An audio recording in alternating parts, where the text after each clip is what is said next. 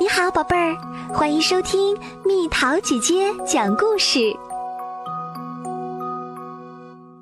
一粒种子就是一座王国。塞莱斯特国王有三个女儿，大女儿爱丽丝最爱打扮，二女儿洛伊斯只知道吃喝玩乐，只有小女儿路易斯很有头脑。但国王对自己的孩子一视同仁。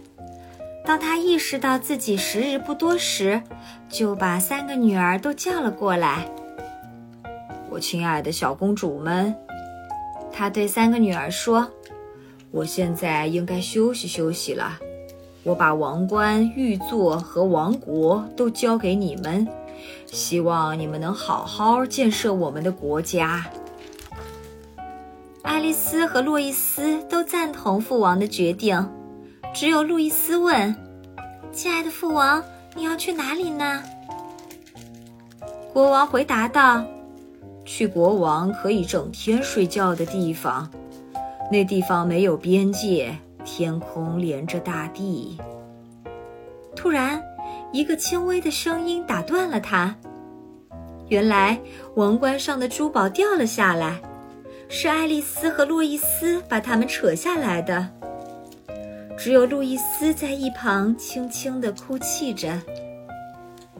国王吻了吻三个女儿的额头：“去吧，去吧，要永远当个好公主，要带给周围的人快乐，做民众的榜样。”说完这句忠告，他就死了。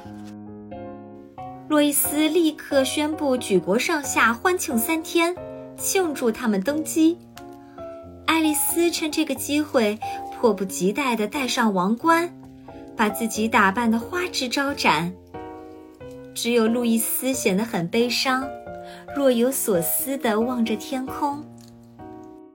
国王驾崩和公主们加冕的消息，在国内引起了不小的骚动，情况变得复杂起来。爱丽丝下令，国内的所有房屋外面都要挂上镜子。好让他在街上散步的时候可以轻松欣赏自己的容颜。洛伊斯整夜整夜地跳舞，到早晨再有气无力地接见顾问、大臣和厨子。只有路易斯意识到了整个王国处于危险之中，但姐姐们没一个肯听他的。你真烦，路易斯！你年纪最小，只要听我们的就行了。路易斯实在是看不下去了，于是有一天，他决定离开王国。他只带了王宫花园里的一只小苹果作为纪念。在路上，他遇到了几位朋友：一只闪闪发光的鸟儿，飞得很快，追逐着太阳，从没见过它落下；一只蜗牛。因为爬得很慢，所以感觉不到时间的流逝。还遇到一小片云，当他觉得口渴的时候，它正好下了几滴雨。夜晚来临，路易斯饥肠辘辘，就吃了那个苹果。苹果核掉到了他的脚下，他睡着了。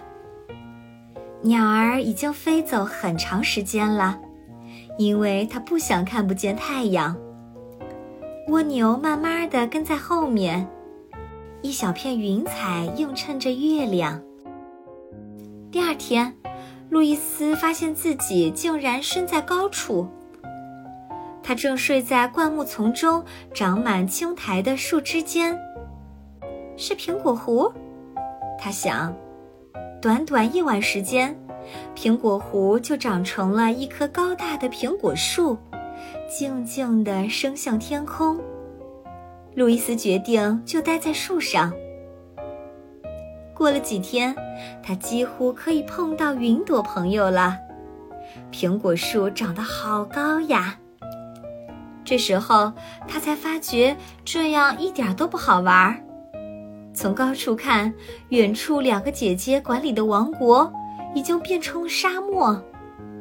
他们根本就不懂怎么管理国家，所有的水被爱丽丝用完了，因为她的浴缸永远是满的。由于洛伊斯一直在举办盛大宴会，准备工作让民众疲惫不堪。路易斯因为看见这些而流下了泪水，泪水滴落在了苹果树的树枝上，变成了永不消失的透明的美丽果实。于是，鸟儿、松鼠和好奇的路人都来膜拜这棵树。很快，整个王国的人都在谈论这棵苹果树的美。有一天。当树梢与那一片云彩相交的时候，云彩就落到了路易斯的头上，变成了王冠。父王，飘在空中的路易斯和父亲相遇了，陪伴着父亲的是闪耀的星星。你要去哪儿，父王？我要去风带我去的地方，孩子。你已经成为天空的国王了吗？天空没有国王，每个人都是自己管自己，大家没有私人财产，只会轻快的飞舞。一听到这句话，路易斯就离开树枝，飞到父王的身边，让那一小片云彩留在了苹果树上，这样苹果树就永远不缺水了。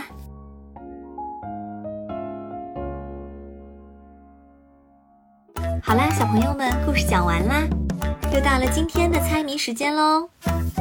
一个圆圆的小屋子，只有拳头那么大，里面住着十几个兄弟，而且都有自己的小房间。猜猜到底是什么？好了，宝贝儿，故事讲完啦。你可以在公众号搜索“蜜桃姐姐”，或者在微信里搜索“蜜桃五八五”。找到，告诉我你想听的故事哦。